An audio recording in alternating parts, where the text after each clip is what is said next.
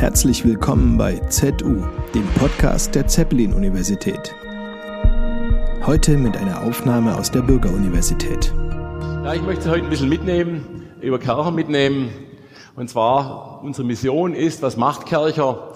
Wir sind weltweit tätig, ganz wichtig. Wir haben starken Kundenfokus. Ich komme nachher darauf zurück, warum. Ja. Und natürlich sind wir im Bereich Werterhalt und Reinigung tätig. Reinigen ist an sich werterhaltend. Das ist immer, muss man immer wieder auch betonen. Das ist so unser Thema. Was machen wir? Wir versuchen, früher manuelle Reinigung in eine mechanische Reinigung zu überführen. So kann man sich vorstellen. Ergonomischer, einfacher, schneller, umweltfreundlicher. Das ist die Grundidee unseres Seins. Ein paar Meilensteine Geschichte.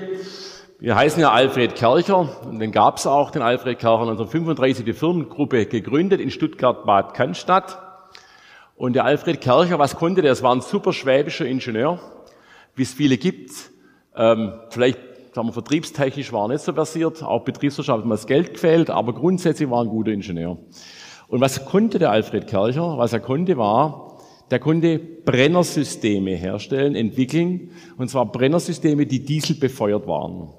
Und was sagen Sie, es gibt ja überall, Brenner haben Sie ja zu Hause, was ich, gibt es ja die auch Familienunternehmen Fissmann oder wie, wie die alle heißen.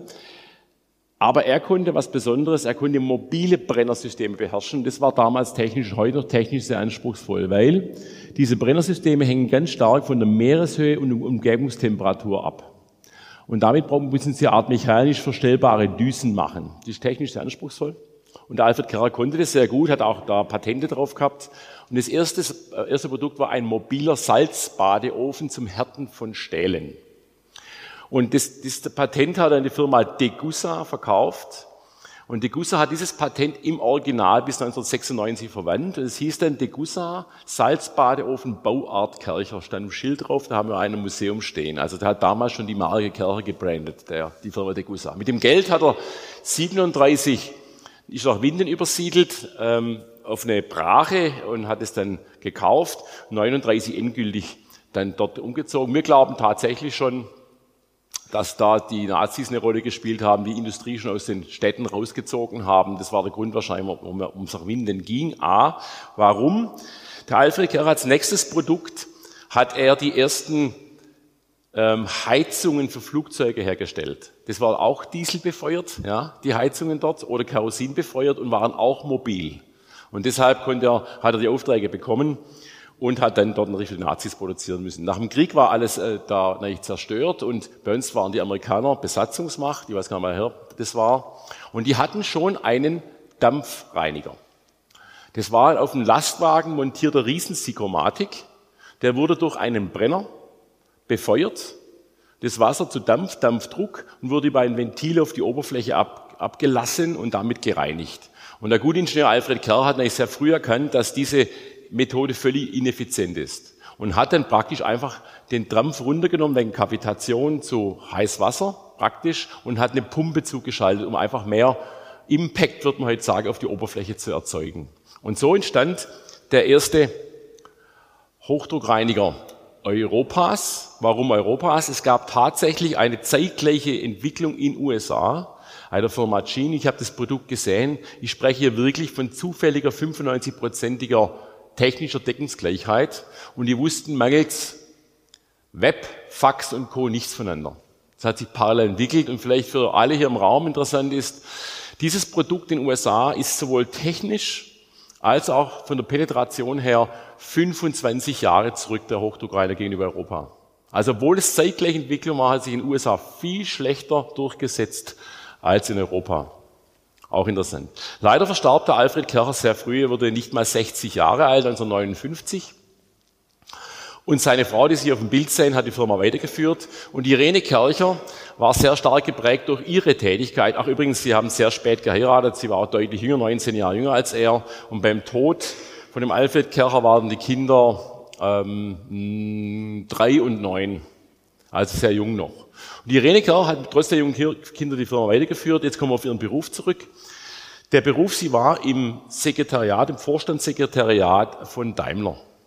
Und Daimler war damals schon eines der wenigen Unternehmen in Deutschland, das schon international tätig war. Also es waren dann die Siemens und Bosch und so weiter, aber kleine Unternehmen wie Kercher mit sechs Millionen Mark Umsatz damals da gab es ja die Zollschranken, die Zulassungsschranken, die Währungshürden, die waren froh, nach Bayern zu verkaufen und nicht nach, was weiß ich, Holland, Frankreich etc. Aber sie hat es aufgenommen, den Ball,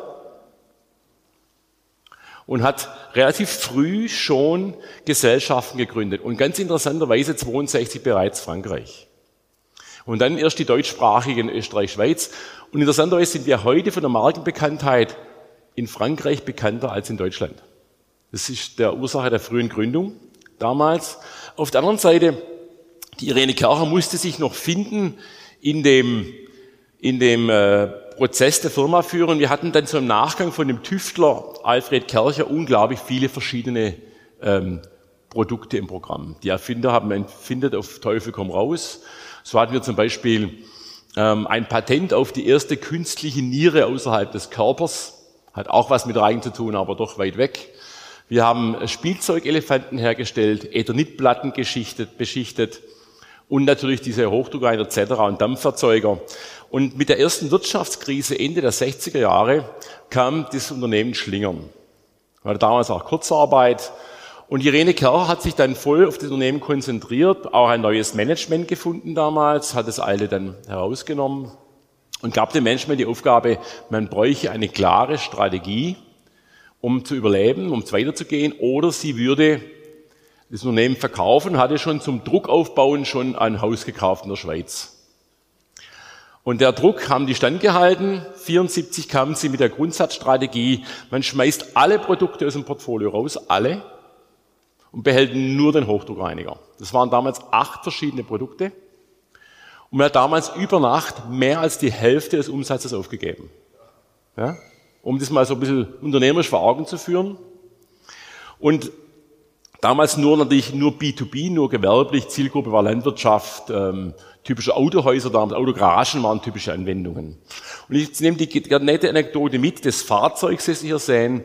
Man hatte damals einige wenige dieser VW-Busse und die waren natürlich blau. Man hat damals die Farbe dann geändert von dem Hammerschlag Blau, typischerweise Industrieunternehmen, gibt's heute noch so Festo und so, die haben sie Trumpf, die haben die ähnliche Hammerschlag Blau-Farbe, in dieses Gelb, ist Strahl 10, 18, Zinkgelb matt, das kennt jeder Kercher-Mitarbeiter. Und mit diesem Gelb wollte man Zeichen setzen, der Strategiewechsel, und natürlich waren alle Fahrzeuge, Monteursfahrzeuge blau. Und ich habe schon erwähnt, mir war betriebswirtschaftlich nicht so gut gesegnet. Und das Umlackieren eines dieser VW-Busse hat 2000 Mark gekostet, was viel Geld war. So hat die Geschäftsführung der VK vorgeschlagen, dass man also sukzessive nach Geschäftserfolg die dann umlackiert. Dann sagte die Frau Kerratz, passt mal auf. Ich werde nächste Woche an der Farbe der Fahrzeuge sehen, unserer Servicefahrzeuge, ob ihr an eure eigene Strategie glaubt oder nicht. Und dann waren alle gelb die nächste Woche. Das zum Thema Strategie und Strategieumsetzung. Wir haben dann 75 aufgrund der Restriktionen das erste Auslandswerk eröffnet in Brasilien. Übrigens der Herr Kercher, Herr Johannes Kercher, der Sohn, hat es eine lange Zeit selber geführt. Und dann gab es eine Erweiterung des, des, Portfolios in Richtung immer noch gewerblich, in saugende Geräte, teppichreinigende Geräte. Wir haben dann erste Aktion angefangen, also so lange ist es schon über 40 Jahre, reinigen wir äh, Kulturobjekte, dazu sage ich nachher mehr. Und dann kam der nächste Durchbruch. Das war 1984 der erste tragbare Hochdruckreiniger. Und es war tatsächlich eine Innovation für einen Ingenieur, glaube ich, immer noch herausragend. Man hatte damals innerhalb von 18 Monaten einen Hochdruckreiniger entwickelt, der halber Preis, halbes Gewicht, gleiche Leistung hatte der Vorgänger. Das muss ich überlegen. Als Ingenieur weiß man das, das ist nicht so trivial. Also es war eine tolle Leistung und damit wurde der Endkundenmarkt praktisch entwickelt. Wir haben dann noch weitergemacht mit Scheuersaugmaschinen, 87. Dann gab es die ersten weiteren Erweiterungen auf der Welt. Wir haben dann auf allen Kontinenten gearbeitet, mit Japan, dann auch noch in Asien. Und leider starb Irene Kercher auch sehr früh. Sie hat nicht den Erfolg ihres tragbaren Hochdruckreinigers erlebt. Der war damals, haben wir 100.000 Stück verkauft. Das war also im Vergleich zu heute sehr wenig. Übrigens so auch wie der Alfred Kercher seinen Erfolg seines Hochdruckreinigers auch nicht erlebt hat. Eine gewisse Tragik der Familie natürlich. Dann gab es Kehrmaschinen im Programm nach Steuersorgmaschinen, die ersten Kommunalfahrzeuge, immer wieder das Portfolio im Bereich Reinigen erweitert. Unter meiner Ägide gab es schon das Thema Wasserreinigung, auch ein weiteres Thema, ganz anderes Gebiet, wo wir aufgebaut haben. Robotik, wir waren der erste Saugroboter, das kann man auch mal sehen, in der Geschichte gibt es auch Scheitern. Warum? Wir haben zwar von dem Roboter genügend verkauft, das zu amortisieren, hatten aber nicht die finanziellen Mittel, es in einer hohen Geschwindigkeit weiterzuentwickeln und haben den Markt da nicht so äh, gebracht, wie wir denn das gewollt haben. Nachher ein Beispiel, wo wir es besser gemacht haben. Gartenbereich erweitert, hat viel mit Bewässerung, Wasser, Druck, auch Auslasskanäle zu tun, passt gut zu uns. Dann haben wir weiter erweitert. Wenn wir Akquisitionen machen von den Vergrößerung des Umsatzes, der Erweiterung ist das wenigste Akquisition. Wir sind ein Familienunternehmen. Wir wollen nicht, dass so viele fremde Kulturen dann in die Gesamtkultur reingehen. Wir sind da eher vorsichtig. Also die, die, die PEs, Private Equity, sagen ja Buy-and-Build-Strategie. Ist nicht so ganz unser Fall. Aber was wir machen, ist Technologien zuzukaufen, die zu uns passen. Beispiel hier unten die Firma ähm, Woma wäre ein gutes Beispiel. Wir machten Drücke bis 500 Bar und die Firma Woma machte von 500 bis 3000 Bar. Das war eine logische Ergänzung für unser Portfolio. Solche Akquisitionen haben wir gemacht. Dann gab es noch einen zweiten Farbwechsel. Wir haben dann festgestellt, dass einfach Produkte an der Schwelle sind zwischen einem Endkundenprodukt und einem gewerblichen Produkt. Und so haben wir eine Farbkodierung gemacht, dass wir alle gewerblichen Produkte Anthrazit haben und nicht mehr gelb. Und dass man einfach hier sofort sieht, was ist gewerblich, was nicht gewerblich. Das ist wirklich wichtig. Sie können heute ein Produkt haben, Hochdruckreiniger, der kostet fünfmal mehr, obwohl er kleiner ist als der Konsumer, weil er einfach andere Bauteile drin hat. Das ist äh, ganz typisch. Dann haben wir, sind wir in die digitale Welt eingestiegen. Wir, wir haben das erste digitale Produkt, das nachher mehr, also eine erste Plattform, kein physisches Produkt, dazu nachher mehr. Und dann gab es das ganze Akku-Plattform, die wir entwickelt haben. Das heißt, wir haben eine ganz komplette Akku-Plattform, äh, 43 neue damals, inzwischen sind es über 80 Produkte auf der Plattform. Und wir machen immer langfristige Strategien. Aktuell gilt die 2025-Strategie, die wir da entsprechend entwickeln. Wir haben 150 Tochterfirmen in 80 Ländern, aktuell sind es 81, 3000 Produkte, von den 8 sind es 3000 geworden über die Zeit hinweg. Und das ist die Umsatzentwicklung seit dem Strategiewechsel 1974. Mit 19 Millionen Euro Umsatz sind wir jetzt auf 3,1 Milliarden. 1404 haben Sie gesagt, vielleicht doch erwähnenswert hier ist, dass ähm, 37 Prozent der Menschen in Deutschland arbeiten, obwohl wir, ich werde es nachher sagen, 86 Prozent Auslandsanteil haben. Also nur, nur 14 Prozent wird in Deutschland Umsatz gemacht.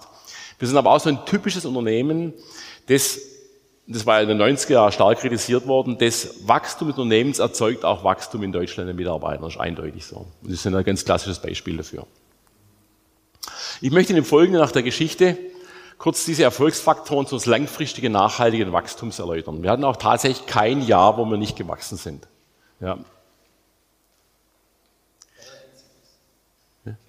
Kein Jahr, wo wir nicht gewachsen sind. Das sind die sieben Faktoren, auf die ich eingehen will und die im Folgenden kurz beleuchten will. Das erste ist der Produktmix. Wir sind bekannt für den Hochdruckreiniger.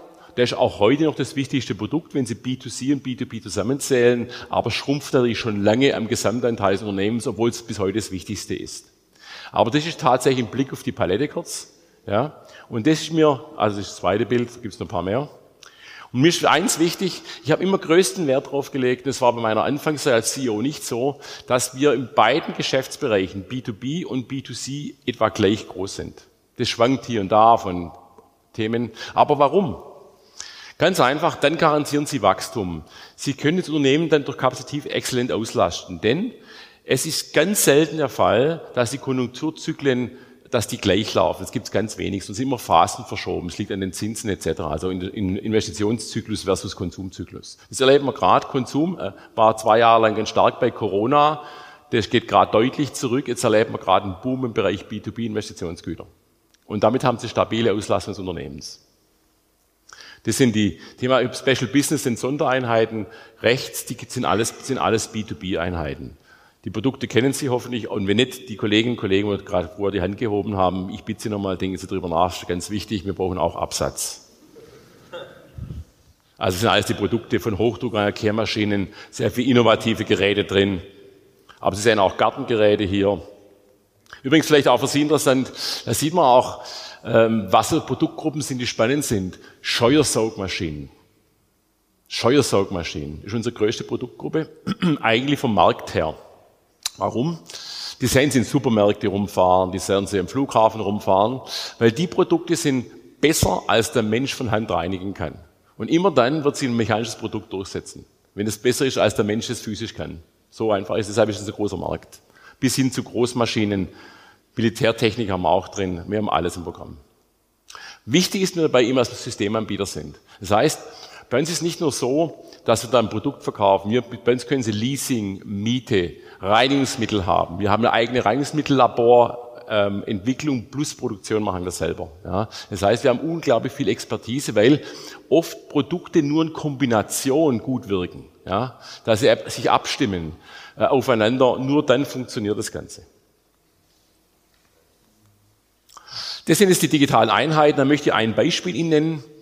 Das Thema Connected Cleaning. Was ist das? Wir haben festgestellt, dass unsere Kunden Gebäudereiniger am Prinzip unwirtschaftlich arbeiten. Für den Kunde und für sich selber auch. Warum? Die Reinigung ist rein statisch und nicht dynamisiert. Wenn Sie einen Reinigungsplan vereinbart haben im Dienstleister, dann reinigt er das Büro X um 17 Uhr Donnerstagabends immer gleich. Egal, ob der im Homeoffice war, egal, ob der auf Dienstreise war, im Urlaub oder ob er an dem Tag zehn Meetings hatte. Ja, und somit steuern wir über Sensorik, steuern wir dort, wo, dass die Reinigungskräfte gezielt dort reinigen, wo der Bedarf da ist. Ja. Sie kennen doch alle die Toilette, wenn Sie am Band warten auf Ihr, auf Ihr Gepäck. Kennt jeder, links, wenn Sie reinlaufen, links, ja. Dieses wird einmal in der Stunde gereinigt, sehen Sie an dem Haken der Reinigungskraft. Egal, ob in der Stunde kein Flugzeug gekommen ist oder drei Flugzeuge gekommen sind. Dann wird es Sinn machen, bei drei vielleicht alle 20 Minuten so eine halbe Stunde. Wenn keins ist, muss er gar nicht kommen. Das sind solche Modelle, die wir rein als Plattform anbieten. Das heißt, wir machen da keinen Wettbewerb, wir optimieren unsere Kunden praktisch. Ein Nebeneffekt ist, dass wir auch die Kunden euch beraten können, welche Typ an Produkte sie brauchen.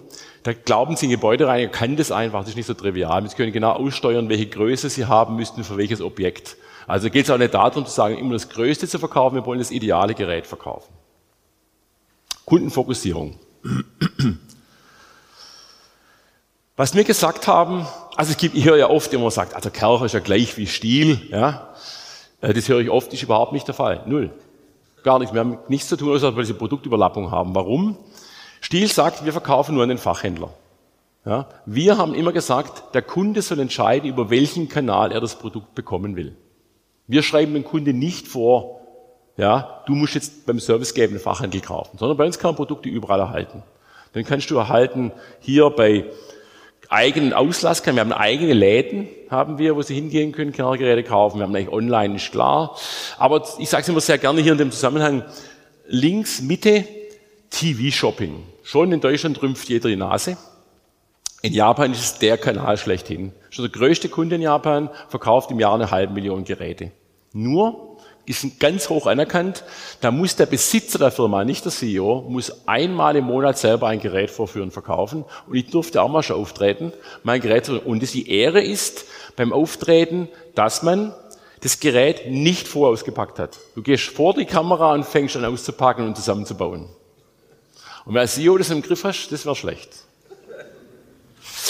Dann haben wir hier die ähm, gewerblichen Kunden, die oft dann auch äh, ähm, ähm, Service brauchen, Ersatzteile. Die werden dann bei uns wieder stationär über Handel, aber auch dann viel direkt verkauft. Weil sie einfach Produkte haben, bei größeren Produkten können sie das nicht anders machen. Und da ist wichtig, dass man anders denkt, nämlich in Zielgruppen. Warum erwähne ich das hier? Sie können einen Hochdruckreiniger gewerblich verkaufen an einen Landwirt oder einen Gebäudereiniger. Der Landwirt hätte ein Problem, samstags bei seinem Traktor zu reinigen, bringt er es zum Händler, der, der, der Händler äh, repariert es bis donnerstags, putzt eine Woche später, kein Problem. Der Gebäudereiniger hat den Auftrag, den neuen Supermarkt, äh, die Treppe zu reinigen. Die Treppe, ähm, der Hochdruckreiniger würde vielleicht nicht funktionieren. Dann muss der sofort der Servicetechniker kommen, das Gerät tauschen oder gleich reparieren vor Ort, weil er muss bis 9 Uhr fertig sein. Ganz gleiches Gerät, völlig anderer Anspruch. Wenn Sie dem, dem Landwirt sagen, du, ich komme vorbei, repariere Gerät, sagt, das brauche ich gar nicht, das ist völlig unnötig, das will ich nicht zahlen. Ja. Das ist ein Punkt, Zielgruppe. Das ist nochmal wichtig als Zahl, 86 Prozent habe ich genannt. Wir haben es in den Ländern, wo wir tätig sind, decken wir 95 Prozent des World GDP ab, wo wir mit eigenen Gesellschaften tätig sind. 50.000 Verkaufs- und Servicepunkte, 40.000 Handelspartner haben wir auf der Welt. Standorte, Wir sind auf der Welt vertreten. Wir sind noch, äh, die meisten Standorte noch in Deutschland. Ähm, das wird auch lange so bleiben. Dann Sie die anderen. Aber wir sind schon gut auf der Welt verteilt mit unseren 17 Produktionsstandorten.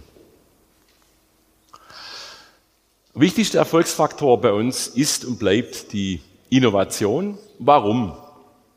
An sich ist das Reinigen völlig unterinnoviert. Völlig unterinnoviert. Es gibt keinen Professor der Reinigung. Das ist so. Nein, nein, nein.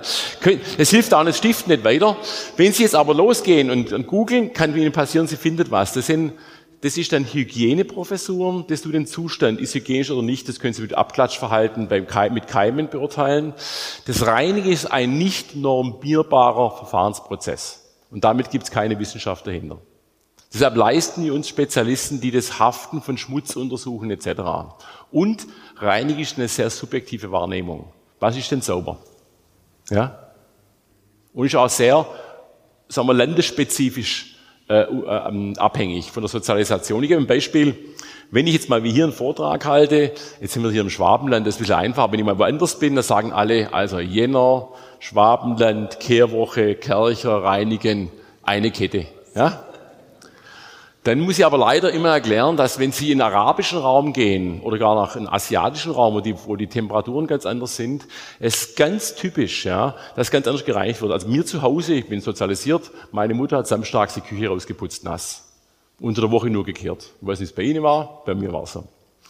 Und dann, wenn Sie jetzt in den arabischen Raum gehen oder auch in den asiatischen, wird die in der Regel das dreimal pro Tag nass gemacht. Ja, und in Brasilien sogar sind die meisten Küchen zum Hof hin, wo dann der Hochdruck immer aufgebaut bleibt und rausgespritzt wird. Die Küche im Hochdruckreiniger, das läuft dann zum Hof raus.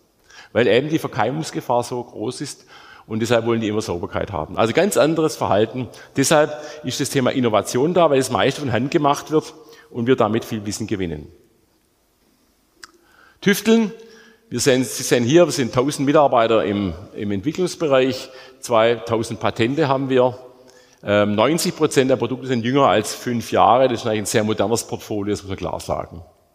Und ich möchte Ihnen zwei, drei Sachen sagen. Was sind so Sachen?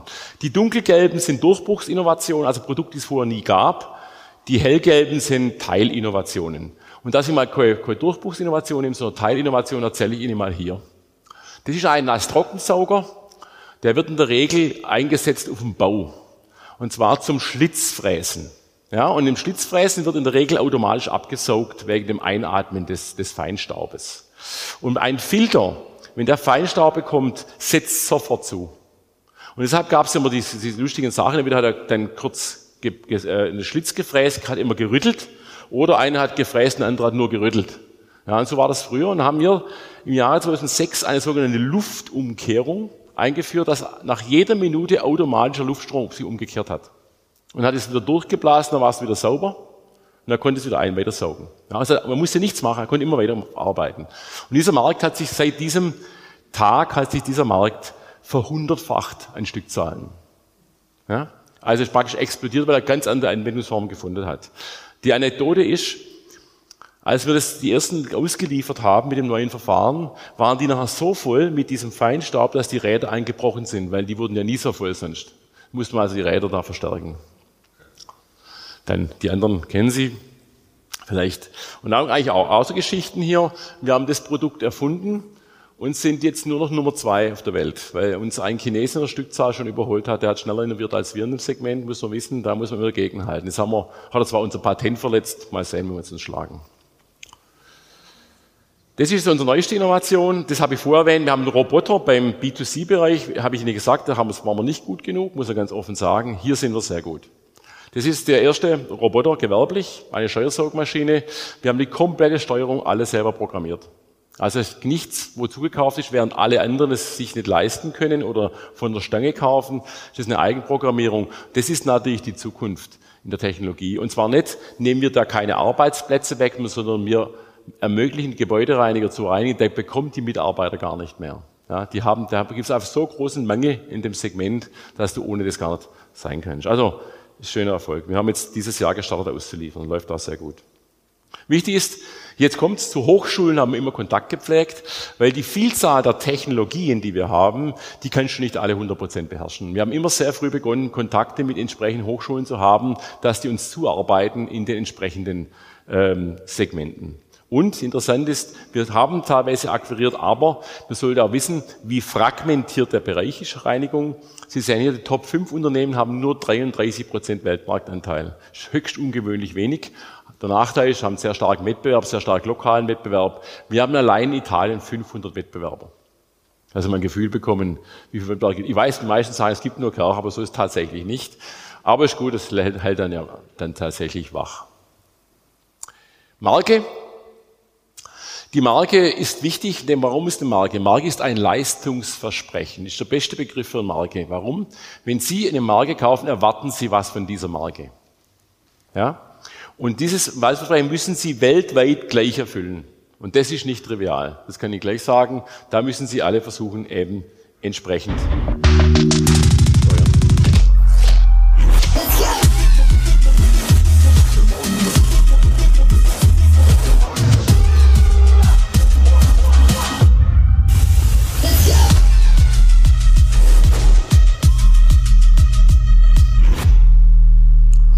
Sie sehen schon, das hat sich auch verändert im Laufe der Zeit und ist da anders geworden in der Zielgruppe.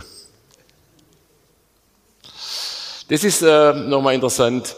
Eine Marke prägt sich ganz stark tatsächlich über das Wiedererkennungsmerkmal hier auf der linken Seite. Das mag trivial sein, ist es aber nicht. Und rechts natürlich haben wir es geschafft, bei drei Sprachen sind wir im dem jeweiligen sogenannten Duden. Frankreich heißt er Le Petit Robert zum Beispiel, als das einzige Begriff für Reinigen mit dem Hochdruck rein, das heißt dann Kerchern oder Karché zum Beispiel. Das machen wir auch.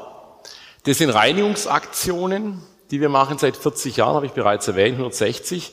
Und das machen wir jetzt nicht, um irgendjemand da Wettbewerb zu machen, sondern das ist zu zeigen, was Reinigung leisten kann. Sie glauben nicht, ich habe es vorher erwähnt, keine Wissenschaft, wie viele Fehler gemacht werden beim Reinigen, das kann ich Ihnen gar nicht beschreiben, gerade bei solchen einmaligen Kulturobjekten. Weil wir machen das natürlich aus drei Gründen. Der Grund eins ist eigentlich PR, das brauche ich nicht sagen, klar. Punkt zwei ist aber tatsächlich Bekanntmachung der Leistungsfähigkeit eines bestimmten Produktes. Ja. Und Punkt drei ist, es gibt fast kein Objekt, wo wir eine Innovation nicht drin haben, wo wir was selber daraus lernen, wo wir was generieren. Lassen Sie mich Beispiele nennen. Auf die Idee Mount Rushmore kam ich, war USA-Chef Ende 90er, Anfang 2000er. Und da hat mir eine Frau geschrieben, sie hätte jetzt im Hochdruck ihre Rosen bewässert, jetzt wären alle kaputt. Da habe ich zurückgeschrieben, ähm, wären die Rosen nicht kaputt, wäre der Hochdruck kaputt gewesen. Ja? Also so Erklärung, was kann ein Produkt leisten, kann aber auch was ganz Einfaches. Ähm, ich erlebe es sehr oft in Kirchen, kennen Sie die typischen Sandsteinfiguren, die alle so einen, so einen Dabber drauf haben. Da machen die meistens mit Abrasion weg. Ähm, also schon, sie berühren das und machen das sauber, ist total falsch, weil Sandstein geht kaputt. Das machen sie ganz schön mit Dampf, geht es wunderbar weg. Das müssen wir oft Restauratoren erklären. Ich möchte nicht unerwähnt lassen, dass das ich persönlich bin da auf dem Bild. Da habe ich mal selber, da habe ich mal selber äh, gereinigt, um den Kollegen mal sehen. Und hier vielleicht für Sie interessant, das ist die größte Einzelaktion der Welt gewesen. Im Vatikan in Rom sind, sind wir Guinness-Buch der Rekorde. Das wichtige Unternehmen ist das Thema Kultur und Mensch. Da gar keine Frage. Zuerst Kultur. Das ist wichtig. Wir waren schon immer nachhaltig. Ja, das ist jetzt ich sage es offen, sehr stark in den Vordergrund getreten, fast schon gehypt worden in den letzten Jahren. Ähm, aber es war bei uns immer klar, wenn man so viel Wasser umgeht, wenn man reinigt, hat es was mit Nachhaltigkeit, Umweltschutz, das damals noch eher geheißen als Nachhaltigkeit zu tun. Und Familienunternehmen denken in Generationen. Also insofern ist es ganz natürlich. Und wir haben da unheimlich viel am, am Laufen. Ähm, aktuell das Thema Reduce, Reuse, Recycle als Schlagbegriff. Wir haben uns vorgenommen, dass unsere Produkte bis 2025 50 Prozent aus Recyclingmaterial besteht. Und aktuell machen wir Zubehör für Hochdruckreiniger aus ähm, defekten Airbags. Die kann man verwenden, kann man schreddern und die äh, schmelzen wir dann ein, vernehmen die als, als äh, Teil eines Zubehörs. Und wir haben dann auch dafür den Nachhaltigkeitspreis dieses Jahr gewonnen, den Deutschen. Das andere ist das, wir denken von mir eigentlich viel, viel langfristig. Das ist mal Ihre, Ihre Vorlesung, lieber Herr Brügel, das wollte ich jetzt eigentlich nicht, aber ist trotzdem so. Man denkt über Generationen hinweg, man hat langfristige Strategien. Wenn das natürlich die Familie und der Beirat mit, mit, mit, dem, mit der Geschäftsführung oder dem Vorstand zustimmt, dann bleibt es halt auch so. Ja, und dann wird es halt auch umgesetzt. Da, natürlich ist klar, kann sich mal eine, das Umfeld ändern, muss etwas anpassen, aber grundsätzlich bleibt man ausgerichtet. Und das ist eine ganz große Stärke eines Familienunternehmens. Und so gibt's, müssen wir immer wieder und tun wir auch sehr stark daran arbeiten, an den Kulturelementen so weiterentwickeln. Wir haben zum Beispiel das Thema Culture Excellence entwickeln wir, weil wir alle zwei Jahre machen wir eine weltweite Mitarbeiterbefragung. Diese Befragung äh, arbeiten wir aus und setzen Schwerpunkte daraus. Und da entstehen zum Beispiel unsere Kulturelemente, die wir entsprechend weiterentwickeln. Und dieses Jahr haben wir, haben wir sehr stark nach vorne das Thema Purpose Culture entwickelt. Das haben wir gemerkt, dass Corona die sinnstiftende Thematik im Unternehmen noch viel, viel wichtiger wird. Die Menschen wollen wissen, warum ist Kercher da? Warum brauchen wir einen Kercher? Oder ist die Welt besser oder gleich, wenn der Kercher nicht da wäre? Und das müssen die Mitarbeiter vermitteln. Ich war auch sehr erstaunt, wie emotional die Menschen an das Thema reingegangen sind. Ich habe mir das mitgebracht, dass Sie vielleicht es mal sehen.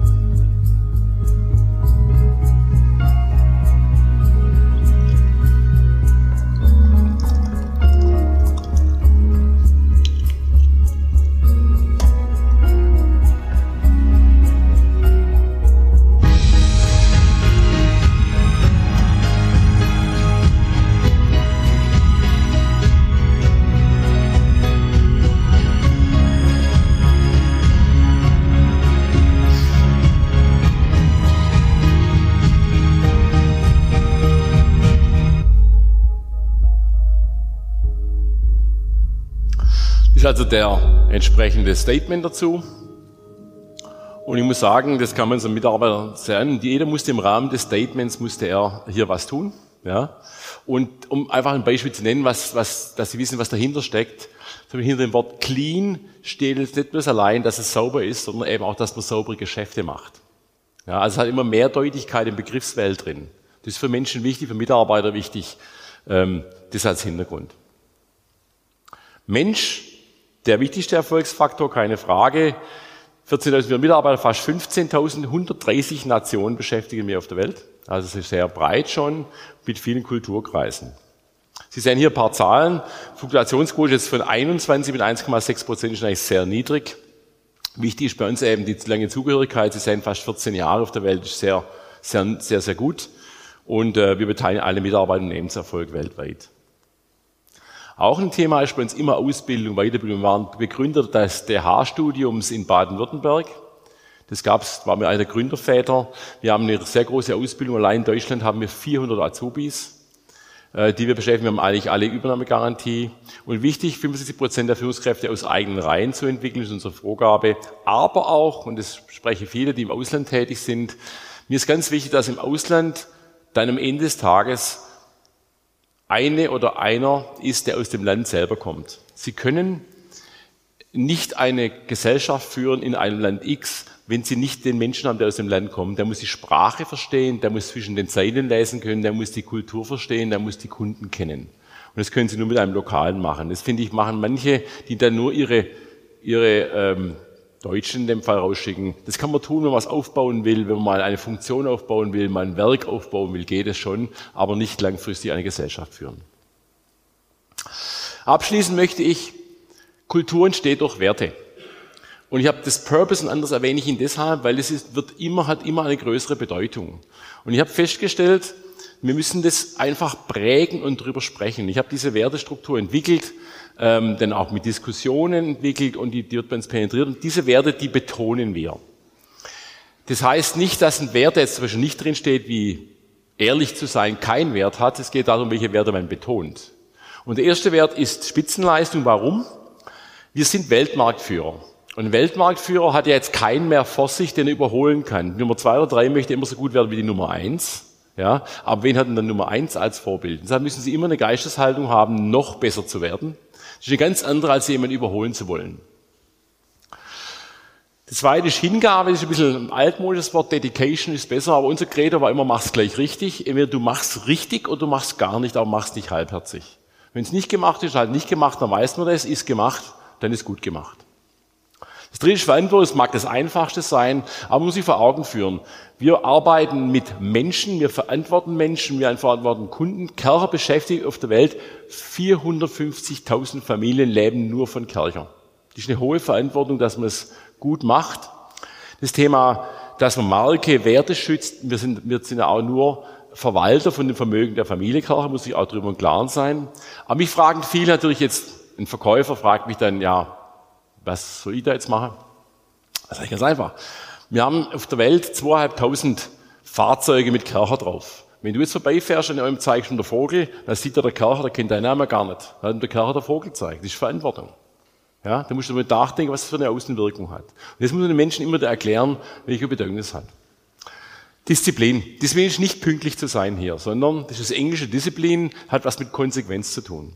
Wir sind heute in einer Zeit, wo die Menschen alles wissen, aber viel zu wenig umsetzen und nicht konsequent genug sind. Wenn Sie, früher gab es, wir Deutsche haben ja Glaubenssätze und ein Glaubenssatz des Deutschen ist ja Wissen ist Macht. Kennen Sie alle? Ja? Was wollen Sie denn wissen? Dann sage ich es Ihnen. Das hat überhaupt gar nicht zu tun. Nur wer, wer aus Wissen was macht, hat Macht. So war die richtige Satzbildung. Ja? Und das sind ganz, ganz wichtige Erkenntnislagen. Du musst gut vorbereitet sein zu einer Entscheidung. Du musst eine Entscheidung treffen, aber du musst dann auch die Entscheidung umsetzen und einen gewissen Weg gehen, um zu erkennen, ob sie richtig oder falsch ist. Wenn du beginnst, nach kurzer Zeit zu zögern, dann gibt es die nächste Information, dann könnte es doch irgendwas bedeuten, das ist falsch, dann wird es immer, immer scheitern. Du musst konsequent umsetzen.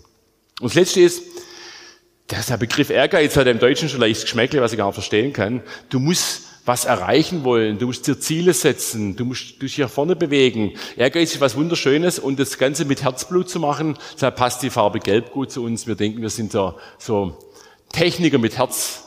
Das ist so ein bisschen unser Credo, also Leidenschaft zu haben, das, was man tut, ist ganz wichtig. Herzlichen Dank für Ihre Aufmerksamkeit. Danke.